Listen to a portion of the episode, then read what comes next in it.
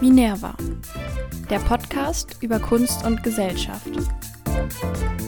Konventionslos, impulsiv, aktuell.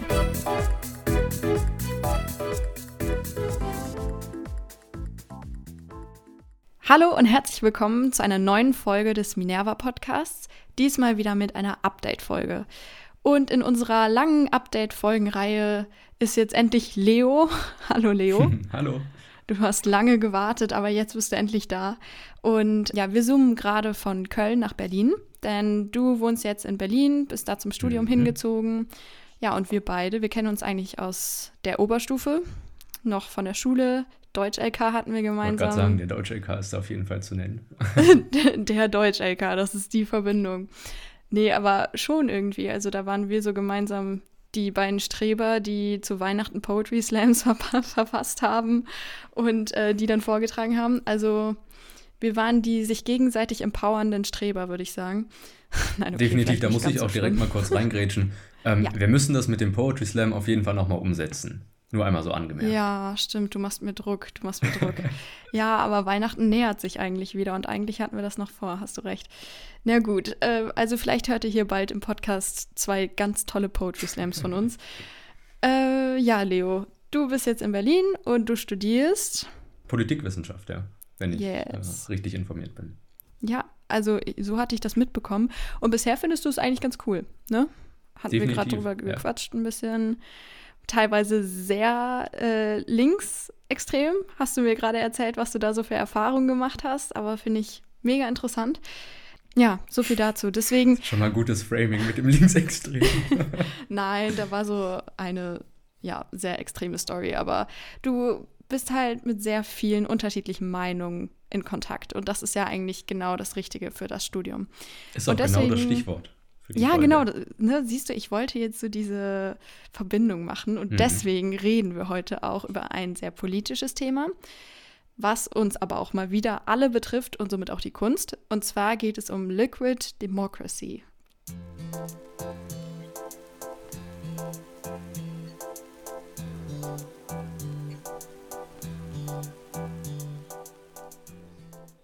So viel Englisch, das ist zu viel für meinen Mund. Ähm, Leo, deswegen red du jetzt lieber weiter. Worum geht es da bei diesem krassen Begriff?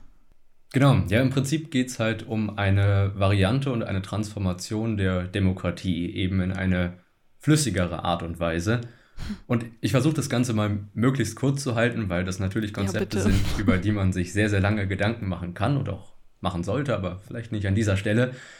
Und wenn wir von Liquid Democracy und dann vor allem auch für die oder über die Chancen für die Kunst sprechen, müssen wir uns natürlich erstmal im Klaren sein, was eigentlich diese Demokratie ist, was dieser Demokratiebegriff aussagt. Und ohne das jetzt wieder von Grund auf ähm, ja, herleiten zu wollen, weil ich denke, Demokratie ist uns allen irgendwie ein Begriff. Demokratie zu definieren ist gar nicht so einfach. Es gibt da ziemlich viele normative, empirische und normale, äh, formale Demokratiebegriffe. Eine ganz schöne Aussage, an der man Demokratie aber eigentlich illustrieren kann, ist dieses Zitat von Abraham Lincoln, wo er eben sagt, Demokratie ist Government for the people, by the people and of the people. Das heißt, er beschreibt ein Schön. Ideal so einer freiheitlich-politischen Ordnung, an der alle mitwirken können.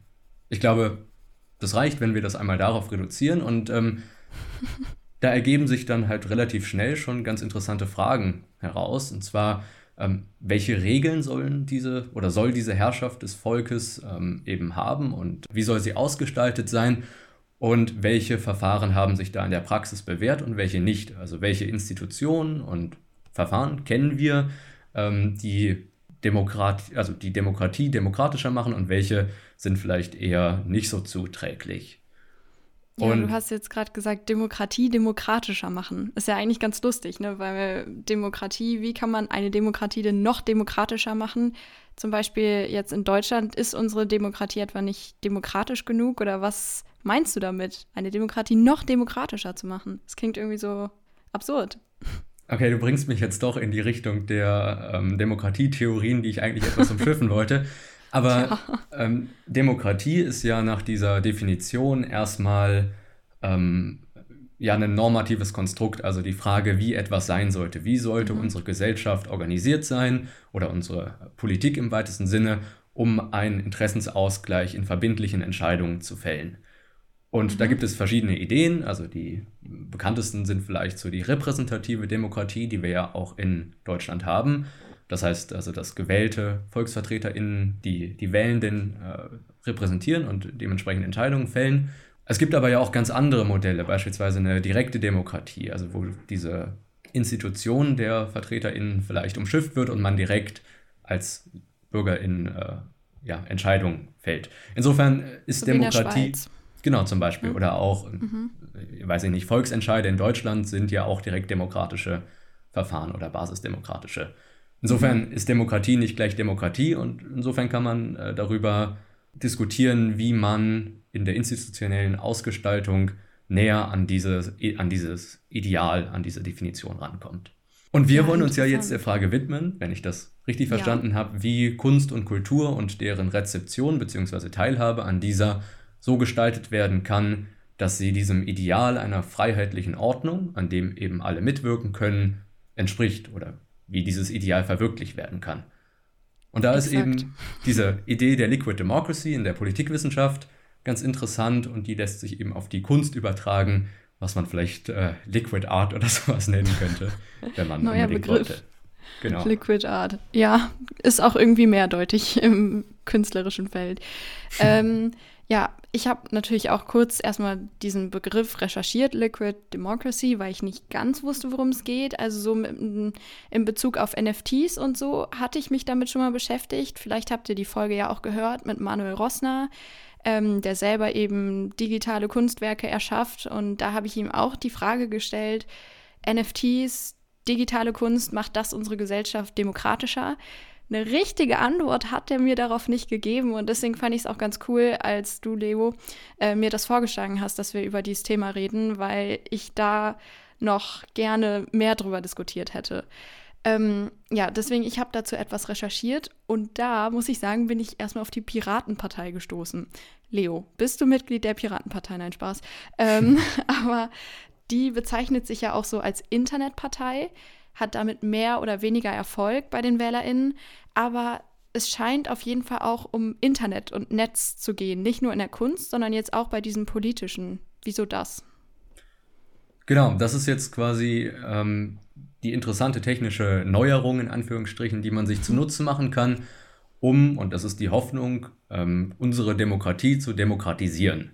Und äh, eben da entsteht dann äh, dieses Konzept der Liquid Democracy. Und vielleicht ist es erstmal äh, sinnvoll zu klären, was eigentlich das Ziel ist. Also, ich habe mhm. schon gesagt, demokratisieren, was bedeutet das aber ähm, dann im Speziellen? Und das Konzept könnte dieses Ziel haben, ähm, beispielsweise herkömmliche politische Institutionen und Verfahren aufzulösen oder zumindest ähm, ja, dabei die Partizipation breiter Schichten der Bevölkerung, beispielsweise durch die Nutzung neuer Medien, dem Internet und sowas, zu erweitern. Also politische Teilhabe in Form von demokratischen Verfahren ähm, zu vereinfachen und äh, niedrigschwelliger zu gestalten. Mhm. Das heißt, es gibt das Ziel, die herkömmlichen kulturellen Institutionen und da sind wir jetzt eben genau im, im Kunstsektor, ähm, also die kulturellen Institutionen und Wege der Kunstrezeption aufzulösen und dabei auch eine Partizipation breiterer Schichten der Bevölkerung durch die Nutzung neuer Medien zu stärken. Ja, ich habe auch ähm, den Begriff Demokratiemedium für das Internet ähm, gelesen, also dass das Internet eben als Demokratiemedium beschrieben wird und es eben so vollkommen darauf alles gesetzt wird. Ähm, hier dieser Gedanke, um einfach die Strukturen demokratischer zu machen und mehr Leute und Menschen zu erreichen, sowohl jetzt in der Kunst wie auch bei politischen Entscheidungen, wie du meintest. Okay, Internet, Demokratiemedium. Ähm, wir beide reden jetzt über das Internet und so weiter und so fort. Aber was ist mit Leuten, die keinen Internetzugang haben oder die keinen haben wollen? Was ist zum Beispiel mit älteren Leuten? Schließt man die dann nicht komplett aus? Auch aus der Entscheidungsfreiheit und aus dem Mitwirken? Genau, das ist definitiv ein Problem. Also es gab ähm, mhm. dieses Thema Liquid Democracy ist gar nicht so unglaublich neu, sondern diese Debatte kam so Anfang der 2000er Jahre in Deutschland ein wenig auf. Äh, es gab 2004, glaube ich, also plus minus zwei, drei Jahre, weil dieses Projekt länger andauerte, eine Enquete-Kommission äh, eben vom Bundestag zu diesem Thema, was auch äh, ja, von Forschung, unter anderem der FU, an der ich studiere, äh, begleitet wurde. Genau. Und ähm, wo man sich eben genau solche Dinge überlegt hat. Und nicht nur ist man jetzt, so knapp 20 Jahre später, immer noch bei demselben Problem, dass Internetzugang gar nicht so selbstverständlich ist in Deutschland, was äh, hm. ja also ein Armutszeugnis ist. Ähm, ja. Man kommt in oder bei diesem bei diesem Problem äh, noch zu einem weiteren Problem. Also es liegt nicht nur an der Internetverbindung, sondern muss man sich natürlich über Überrepräsentation spezifischer Nutzer Gedanken machen. Und so ist mhm. davon auszugehen, und das wurde auch bei dieser Studie festgestellt, dass ähm, ja vor allem Nutzer, die sehr jung, bildungsstark, technisch interessiert und in vielen Fällen auch äh, diese typischen weißen Männer, von denen ja häufig die Rede ist, ähm, da besonders überrepräsentiert sind und diesen kulturellen Diskurs dann online auch dominieren. Also kulturell mhm. jetzt mit Blick auf die, auf die Kunst und nicht äh, auf die Demokratie. Ja. Ähm, in dem dann auch beispielsweise eben Ausstellungen nach kapitalistischer Logik vor allem auf diese Zielgruppe zugeschnitten werden. Und äh, ja, das Ziel, das die Liquid Democracy hat, also diese Institutionen und diese Schwellen eigentlich aufzuweichen und herabzusetzen, dann damit verfehlt wird, weil man eigentlich nur ein Projekt wieder an die Zielgruppe adressiert, die man vorher eigentlich auch schon erreicht hat. Könnte man also sagen, dass man von einer digitalen Elite sprechen kann, die da abgebildet wird und dann doch nicht so tief, äh, tiefgreifend genug alle Bevölkerungsschichten aufgreift? Ja, ob ich jetzt von einer Elite sprechen würde, weiß ich nicht, weil es ja immer noch eine sehr, sehr große äh, Masse von Menschen ist, eine große Menge. Also man kann sich über den Begriff sicherlich streiten, aber was man, denke ich, schon festhalten kann, ist, dass der Zugang zur kulturellen Partizipation in irgendeiner Form gruppenspezifisch verengt wird, weil eben mhm. dieser Ausbau digitaler Infrastruktur in Deutschland immer noch nach wie vor äh, nicht so weit geleistet wurde. Ja, das stimmt. Da muss man mal gucken, wie das jetzt noch weitergeht. Wir hatten ja gerade eine große Umstrukturierung äh, nach der Bundestagswahl. Ähm, ja, du hast es jetzt gerade angesprochen, der Kunstmarkt. Wieso reden wir oder wieso ziehen wir jetzt quasi immer wieder den Bezug zum Kunstmarkt?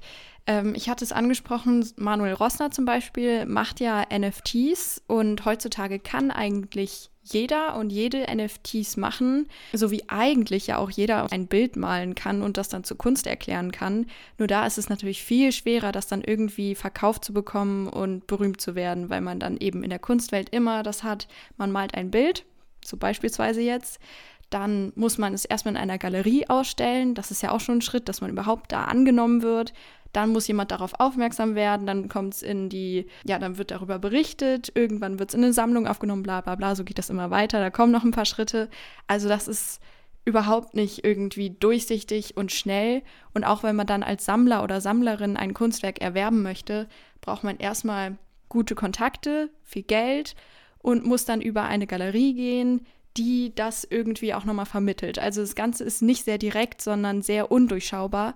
Und auch in der Kunstwelt dominieren ja so Faktoren, die man eigentlich gar nicht richtig benennen kann, auch den Wert eines Kunstwerks. Also inwiefern das jetzt gehypt wird, ob die richtigen Kontakte im Spiel sind und so weiter und so fort. Also so richtig demokratisch klingt es eigentlich nicht. Ähm, aber mit den NFTs bejubeln jetzt eben ganz viele, dass das auf einmal eine sehr demokratische Kunstform ist, weil eben die Blockchain generell als sehr demokratisch angesehen wird, weil man eben das Netz dezentralisiert. Das klingt so voll abgefahren. Ja, kannst du das erklären, Leo? Was ist die Dezentralisierung des Netzes? Naja, ich glaube, es ist genau diese Idee, dass man eben so zentrale Instanzen, an denen sich äh, auch der Zugang zur Kultur und zur Kunst entscheidet, eben rausnimmt und das Ganze über das Internet sehr, sehr viel breiter äh, zur Verfügung stellt. Also ähm, die Idee von Liquid Art, wie wir es jetzt getauft haben, wäre ja ähm, auch Institutionen der Kunst, ähm, also sprich Museen beispielsweise oder Ausstellungen, mhm. Ähm, ins Digitale zu verlagern, um von überall darauf Zugriff zu haben. Also beispielsweise, wie es jetzt ja auch in der Pandemie ausprobiert wurde, ähm, digitale Ausstellungen zu haben und darin mhm. eben diese bisherigen Formen der Institutionen, der Museen zu verflüssigen, also eben zu liquidieren, ähm, gleichzeitig aber auch transparenter, flexibler und vor allem niedrigschwelliger zu machen, dass einfach viel, viel mehr Bevölkerungsschichten, die vielleicht ähm, aufgrund von ähm, ja, unterschiedlichen Bildungsniveaus von Haus aus in Anführungsstrichen nicht so einen leichten Zugang zur Kunst haben, ähm, dann trotzdem eben die Möglichkeit zur Partizipation haben. Und ich glaube, da kann man zwei Dinge unterscheiden. Also du sprichst ja gerade schon quasi von dem zweiten Schritt oder von dem extremeren Schritt, selbst tatsächlich Kunst zu schaffen und zu formen, also das heißt direkt mhm. Einfluss zu nehmen und ähm, ja, sich quasi in einer direkten Beteiligung der Öffentlichkeit irgendwie an, an der kulturellen Arbeit und Auseinandersetzung zu beteiligen. Also das heißt auch vielleicht eine Deutungshoheit äh, über Ausstellungen ähm, oder Kunstwerke oder Bewegungen irgendwie ähm, zu demokratisieren. Ja. Ich glaube aber, dass man auch schon davor ansetzen kann, schon mal darüber reden muss, okay, wer hat eigentlich Zugang zur Kunst im Sinne von Rezeption, also wer kann sich Kunst überhaupt anschauen. Und auch da besteht, glaube ich, schon eine Schwelle, ähm, die man Definitiv, herabsenken ja. sollte, einfach dadurch, dass es natürlich leichter ist, auf eine Webseite zu gehen und sich da eine digitale Ausstellung anzuschauen, als jetzt ein Museum zu betreten für Leute, ähm, die das beispielsweise durch ein Elternhaus überhaupt nicht vermittelt bekommen haben. Ja, das ist generell so eine Frage, die ich mir jetzt auch, ähm, ja, dadurch, dass ich jetzt quasi noch mehr Kontakt mit äh, den ganzen Kunstsachen durch Kunstgeschichte eben habe, stelle. Also das finde ich so die zentrale Frage. Alle Museen reden immer darüber, so ja, wir wollen offener werden, wir wollen junge Menschen reinbekommen und Menschen, die auch so aus, ich sage jetzt mal, bildungsfernen Schichten kommen. Und dann geht man in eine Ausstellung und dann hat man wieder irgendwie Bild, Text, Bild, Text und geht so von Station zu, äh, zu Station und braucht einfach diese, einfach auch diese Aufmerksamkeitsspanne und Konzentration, dass man sich das jetzt wirklich jedes Mal durchliest, äh, was ja auch irgendwie schon so ein gewisses Briefing beinhaltet. Also so von wegen, du machst das jetzt, du gehst ins Museum und du hast jetzt diese Konzentration, dass du es durchziehst. Und das finde ich sehr schade und deswegen finde ich NFTs auch sehr interessant weil sie eben einfach durch das Medium Internet, das Demokratiemedium, wie, wie man vielleicht sagen könnte, ähm, viel einfacher zugänglich sind. Und deswegen würde ich schon sagen, dass sie eine Demokratisierung des Kunstmarkts ermöglichen. Ja, ich glaube, dass man, also diese äh, NFT-Diskussion ist ja durchaus komplex und ich bin da auch nicht äh, unglaublich tief im Thema, aber ähm, man kann sich ja gewisse Prüfkriterien überlegen, die man an so einer Liquid Democracy oder an Liquid Art eben äh, anlegt, um zu schauen, ist das wirklich eine Bereicherung, ist das wirklich eine Demokratisierung oder verfehlt es eben das Ziel, äh, niedrigschwelligere Angebote zu machen. Und dann kann man sich überlegen, okay, wie hoch ist denn erstens zum Beispiel die quantitative und oder qualitative Teilnahme? Das heißt, wie viele Leute sehen NFTs beispielsweise und wie viele. Leute schaffen NFTs. Also quantitativ, wie viele Leute sind in diesen Diskurs mit inbegriffen und qualitativ natürlich nochmal besonders herausgehoben, wie viele Leute schaffen tatsächlich Kunst. Und daran schließt sich an die Intensität, die man sich anschauen kann. Also das heißt, wie stark ist die Beteiligung der Einzelnen an den digitalen Angeboten, zum Beispiel an den NFTs.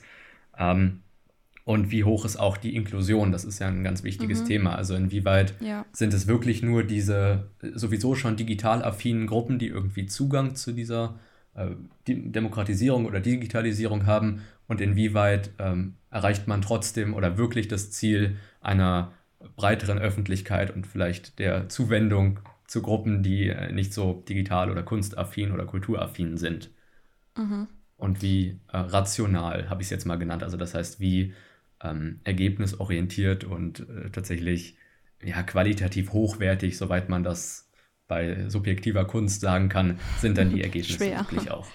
Ja, ja, das ist ja generell so eine Frage bei NFTs. Also ähm, da wird ja auch häufig gesagt, dadurch, dass es jetzt quasi so demokratisch ist, dass eben so viele es machen können und so viele es anschauen und kaufen können, ohne große Probleme oder Hemmnisse dazwischen, dadurch wird es halt irgendwie auch billig. Also, dass da quasi die Qualität verloren geht, das ist ja eine große Kritik ähm, von NFTs, die dann eben quasi gegen diese konkrete Demokratisierung ist und eigentlich für diese Elite ist, dadurch, dass Kunst halt mehrere Instanzen durchlaufen muss und nicht einfach ins Internet gestellt werden ja, und, kann und, und genau gekauft. Das ist so ein Punkt, wo ich wirklich einen ähm, ja, hochroten Kopf bekomme. Also das ist so ein, ich seh's. Das ist so ein Thema, ohne jetzt so super groß in dieser Kunstwelt drin zu sein, wo ich ja. ähm, eine sehr, sehr große Aversion gegen hege, einfach eben auch aus demokratietheoretischer Perspektive.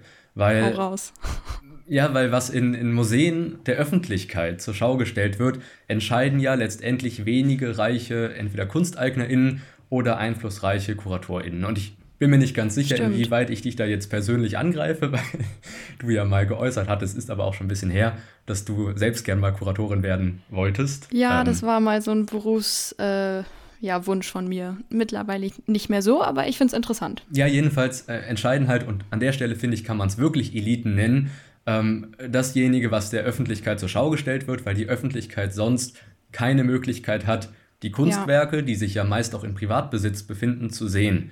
Das heißt, mhm. man, also wenn man Kunst als Allgemeingut begreift, und das würde ich an dieser Stelle unbedingt tun, ist diese Privatisierung oder dann halt auch die Zurückhaltung in der Nichtausstellung der Kunst ein Problem. Weil stimmt, selbstverständlich ja. kann nicht alles in Museen ausgestellt werden. Dafür gibt es nicht genug Platz, nicht genug Ressourcen und wahrscheinlich auch nicht genug Zeit, um sich das alles anzuschauen. Aber logischerweise, und genau da sind wir jetzt bei Demokratisierung, sollten die Menschen, das Volk, die Bürgerinnen als souverän entscheiden, was sie sehen wollen und wofür sie im Zweifel dann auch Eintritt bezahlen und nicht irgendwelche äh, mehr oder weniger selbsternannten KunstexpertInnen.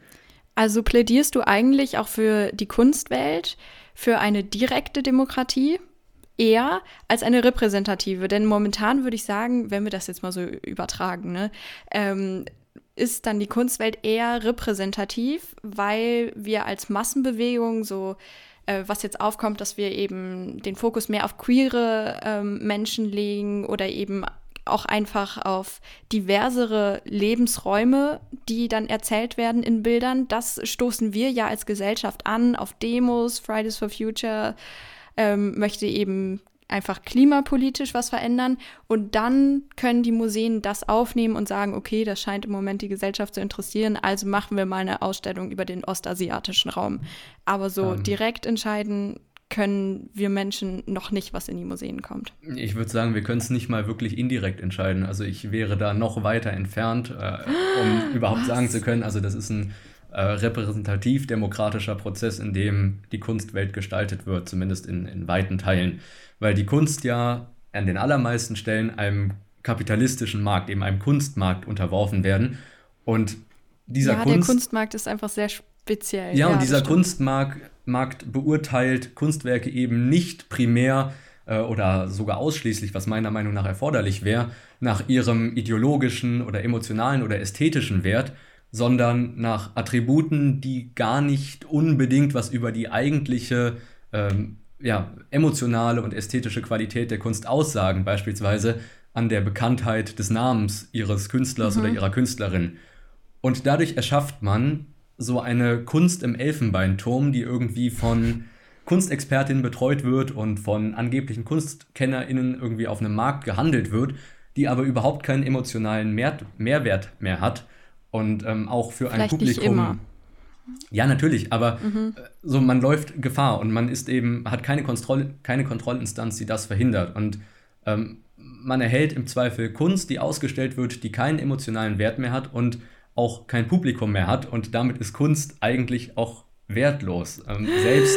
Wenn, ja, also wenn Kunst keine BetrachterInnen mehr hat, äh, ja, dann stimmt, hat stimmt. sie ein Problem und äh, das hilft auch nicht, oder es hilft der Kunst auch nicht, wenn sie dafür äh, für Millionen ersteigert werden kann, nur weil irgendein bekannter Name unten links von mir aus im Bild steht.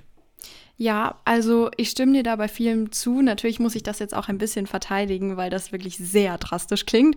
Aber es, äh, du hast natürlich im Kern recht damit, dass eben, also generell, ich glaube, da stimmen alle zu, dass der Kunstmarkt eigentlich sehr absurd ist. Dass eben, also vor allem unsere DozentInnen auch an der Uni ähm, haben sich sehr über Jeff Koons lustig gemacht, irgendwie alle unabhängig voneinander. Also die scheinen richtigen Hass auf den zu haben. Das ist ja zum Beispiel der mit seinen Dackeln oder diesen Luftballonhunden, die man ja auch manchmal auf so Jahrmärkten bekommt, die dann so zusammengedreht werden. Und die hat er eben ja in überlebensgroß gestaltet, in sehr vielen auffälligen Farben. Und da ist die Frage, wieso bezahlt man so viel Geld für einen pinken Dackel? äh, der eigentlich in der Produktion gar nicht so viel wert wäre.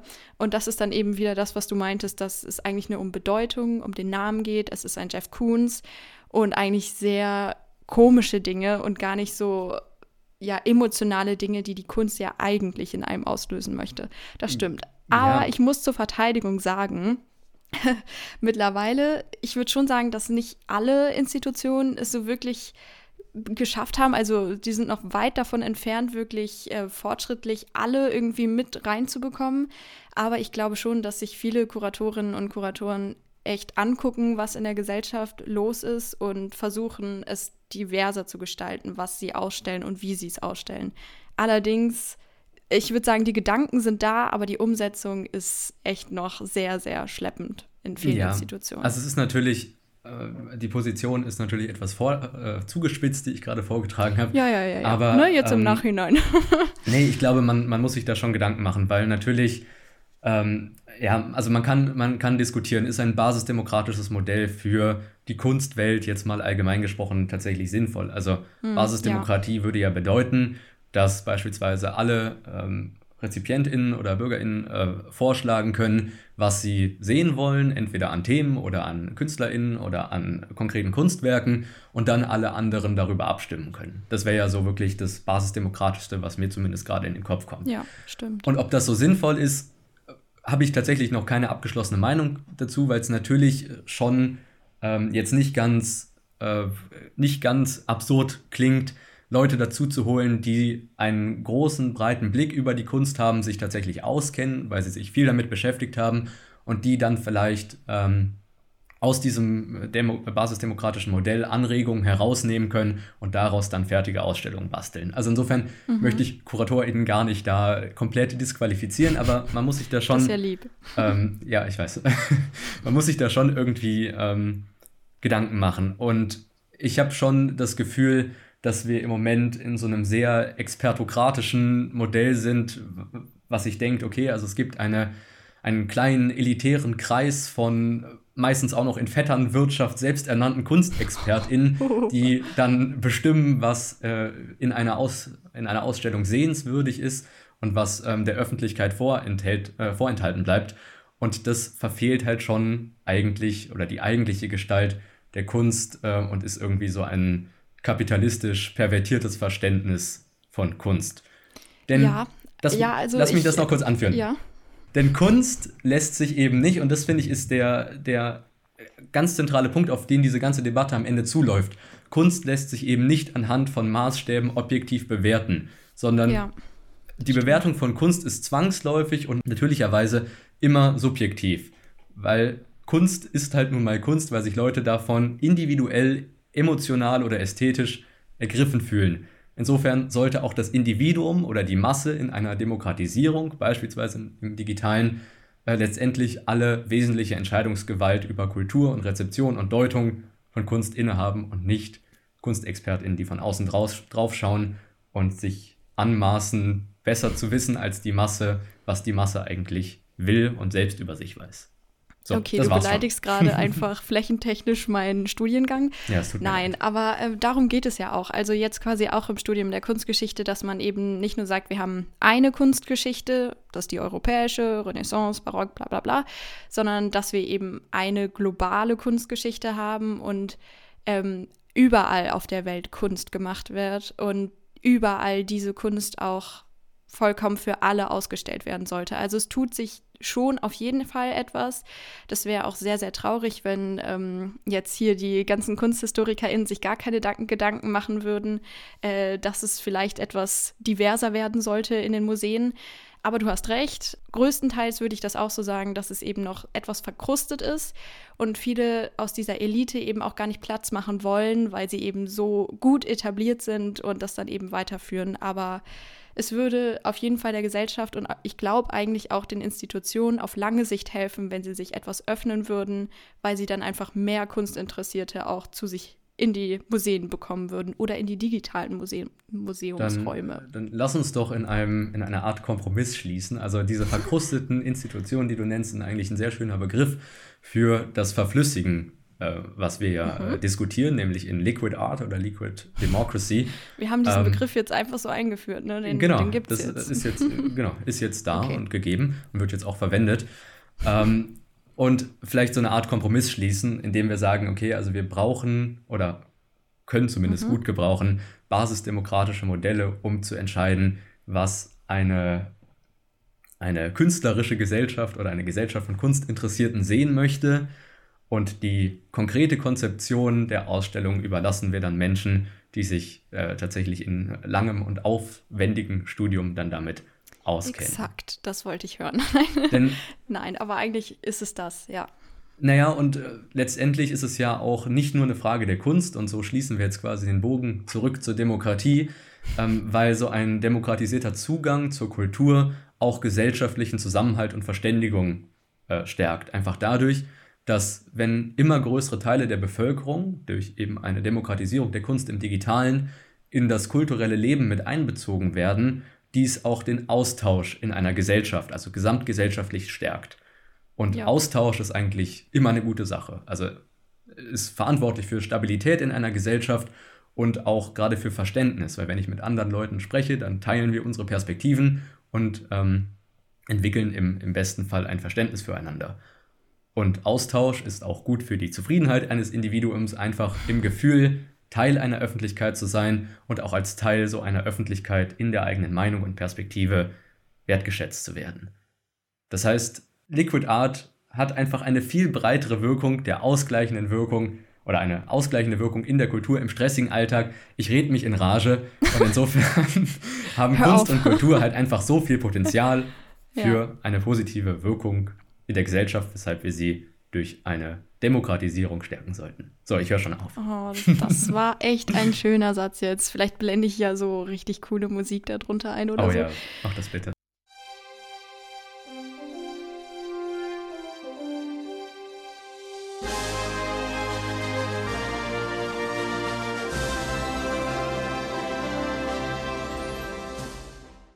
Ähm, sorry, jetzt waren wir gerade so positiv gestimmt. Ähm, jetzt kommen wir aber zum Kunstmoment des Monats. Den gibt es ja in jeder Update-Folge hier. Ich höre ja, deine, hör ja deine Folgen. Ja? Soll ich irgendwie so Trommelwirbel machen? Ja, genau. Okay, warte, wir machen das nochmal. Malu hatte das letzte Folge. Ja, ja, ich habe es gehört. Ich bin ja treuer Hörer. Okay, Grüße ra gehen raus an Malu. Ja. Okay, wir machen es nochmal. Der Kunstmoment des Monats. Leo, dein Einsatz? Hey! Yes. Okay, so. Das, oh Gott. Oh Gott. ich, ich schneide das nicht raus.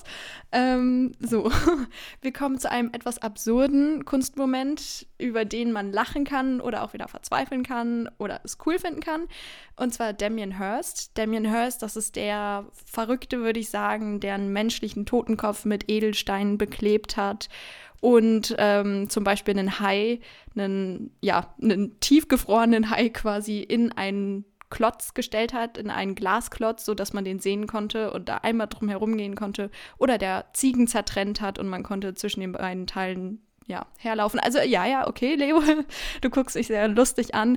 Äh, der Typ ist ein bisschen verrückt, würde ich sagen, aber das kommt ja manchmal vor bei KünstlerInnen. Ja, und auch Damien Hirst, ähm, also der hat wirklich einen sehr, sehr hohen Marktwert. Übertrieben, könnte man sagen. Das liegt jetzt bei der Einschätzung von jedem Einzelnen. Ähm, und auch Nein, von ExpertInnen. okay. und auch Damien Hirst hat sich mit NFTs versucht. Warum nicht? Und dabei sind, ist aber eine ganz lustige Mischung entstanden. Und zwar hat er große Bilder anfertigen lassen von seinen HelferInnen. Und darauf sind ganz viele verschiedene bunte Punkte zu sehen, die sich teilweise überlappen, teilweise sehr weit auseinander sind. Also kein Bild sieht so aus wie das andere, aber alle haben so diese Grundstruktur der bunten Punkte. Und diese Bilderreihe hat er Currency genannt, also Währung auf Englisch. Und das Krasse an den Bildern ist quasi, dass alle KäuferInnen das Bild entweder als NFT oder eben als analoges Original erwerben können für relativ viel Geld, glaube ich. Was sonst? Und das Spannende ist halt daran, wenn man ein Bild als Original analog äh, erwirbt, dann wird das NFT zerstört. Und andersrum, wenn man das NFT erwirbt, dann wird das originale Bild zerschreddert, so ähnlich wie bei Banksy. Und dadurch ergibt sich halt, je nachdem, wie viele Leute sich für die eine Form entscheiden, also wenn sich jetzt 60 Prozent fürs NFT entscheiden, dann wird natürlich das Original-Analoge wertvoller und andersrum. Also je mehr Leute sich für eine Sache entscheiden, desto wertvoller wird das, was eben nicht genommen wurde von der Mehrheit. Und damit spielt er ja eigentlich sehr genau nur darauf an, auf diese absurde Wertsteigerung ähm, von Bildern auf dem Markt und viele kritisieren das deshalb, dass er quasi seine Bilder als eigene Währung benutzt und die Leute damit quasi so ja ein bisschen manipuliert. Das ist äh, der absurde Kunstmoment des Monats. Vor, ich glaube, vor einer Woche hat er eben seine NFTs gedroppt und noch ist nicht ganz klar, welches in welche Richtung so das äh, jetzt schwenken wird, aber ja, mal wieder ein sehr absurder Move von Damien Hirst Wer will, kann den googeln und sich die durchgeschnittenen Ziegen angucken. Ich fand es ziemlich eklig, aber ja. Genau, das war der Kunstmoment mit NFTs. NFTs sind also auch sehr vielseitig. Wir haben darüber diskutiert, ob sie Demokratie ermöglichen im Kunstmarkt und sind eigentlich dazu gekommen mit einem sehr tollen Fazit von Leo, was wirklich begeisternd war, ähm, dass der Kunstmarkt da oder generell die Kunstwelt da schon noch sehr viel mehr Demokratie braucht und auch einfach Mitspracherecht von allen Menschen. Ja, von allen Menschen, die quasi zusammen die Demokratie ausmachen. Willst du noch ein tolles Schlusswort zum wirklich jetzt Ende der Folge sagen und uns alle positiv stimmen? Ja, ich glaube, dass äh, auch meine letzten Ausführungen ganz gut gezeigt haben, dass man für Demokratie, und das ähm, ist auch ganz schön zu beobachten bei wesentlich mehr Leuten, nicht nur bei mir, äh, schon eine, ein gewisses Engagement hervorrufen können. Also das ist durchaus ein mhm. Thema, mit dem wir uns beschäftigen sollten, gerade auch vor dem Hintergrund verschiedener Bewegungen, innergesellschaftlicher Bewegungen und politischer, die uns Probleme bereiten, irgendwelche Radikalisierung von äh, rechts ja leider in den letzten Jahren vor allem, ähm, aber auch äh, QuerdenkerInnen, VerschwörungsideologInnen und so weiter. Und all diese Probleme sind irgendwie auf einen Mangel zumindest eines demokratischen Gefühls zurückzuführen. Aber insofern, finde ich, können wir festhalten, dass Demokratisierung auf jeden Fall ähm, eine ist. gute Chance für eine Gesellschaft ist. Und das haben ist wir gut. auch schon gezeigt in den letzten Jahrzehnten. Und warum sollte man nur in Anführungsstrichen politischen Alltag demokratisieren, wenn wir das auch noch auf das Kulturelle, auf das äh, Künstlerische quasi ausweiten können und damit nicht nur ja, Freude an Kunst verbreiten können, sondern eben auch noch Stabilität und Wertschätzung in unserer Gesellschaft fördern. Yay. Jetzt habe ich mir Mühe gegeben. Ja, dafür ist dieser Podcast da, Leute.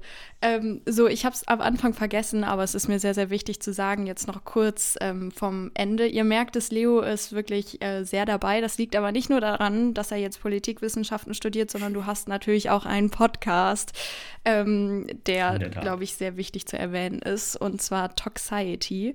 Toxiety, also quasi so toxisch, nur Society. So, ne, cooles Wortspiel. ähm, da haben wir ja auch schon öfter gemeinsam miteinander gesprochen. Also da saß ich noch bei dir damals in Bonn auf der Couch mhm. und da haben wir sehr coole Themen diskutiert. Ähm, den gibt es auch auf Spotify, auf Instagram. Wie heißt du da? Auch Toxiety-Podcasts, äh, genau, bin ich zu oh. finden. Wow, das ist ja voll ähnlich zu Minerva-Podcast. Also guckt auf jeden Fall auf beiden Instagram-Seiten vorbei. Das ist eine ganz tolle Idee. Nein, ähm, so fertig mit der Eigenwerbung. Na, obwohl ähm, auf Instagram gibt es eben dann nochmal einen Post dazu. Dann könnt ihr Leo auch sehen. Dann verlinke ich Leo und seinen Podcast. Also falls ihr darüber mal gucken wollt. Und ja, ich würde sagen, wir sind schon wieder am Ende dieser Update-Folge dieses Monats. Und ich bedanke mich ganz herzlich bei dir, Leo, dass du ja, heute dabei Dank, warst. Dass ich da sein durfte und meine Meinung hier teilen, teilen durfte. Ja, mal sehen, vielleicht schneide ich die auch raus. Okay. Nein, Spaß. Na gut. Nein, okay. Ähm, ja, du bist dann quasi wieder, ich weiß nicht genau in wie vielen Wochen dran, aber auf jeden Fall in unserem Update-Folgenzyklus werden wir Leo auch nochmal hören. Freu dich drauf. ich freue mich jetzt schon drauf. ja, super, so ist das gemeint. Okay, dann bis ganz bald und Tschüss. Ciao. Folgt uns gerne auf Instagram unter minerva-podcast und schaut für mehr Informationen und Artikel zur Folge auf unserer Website www.minerva-kunst-podcast.de vorbei.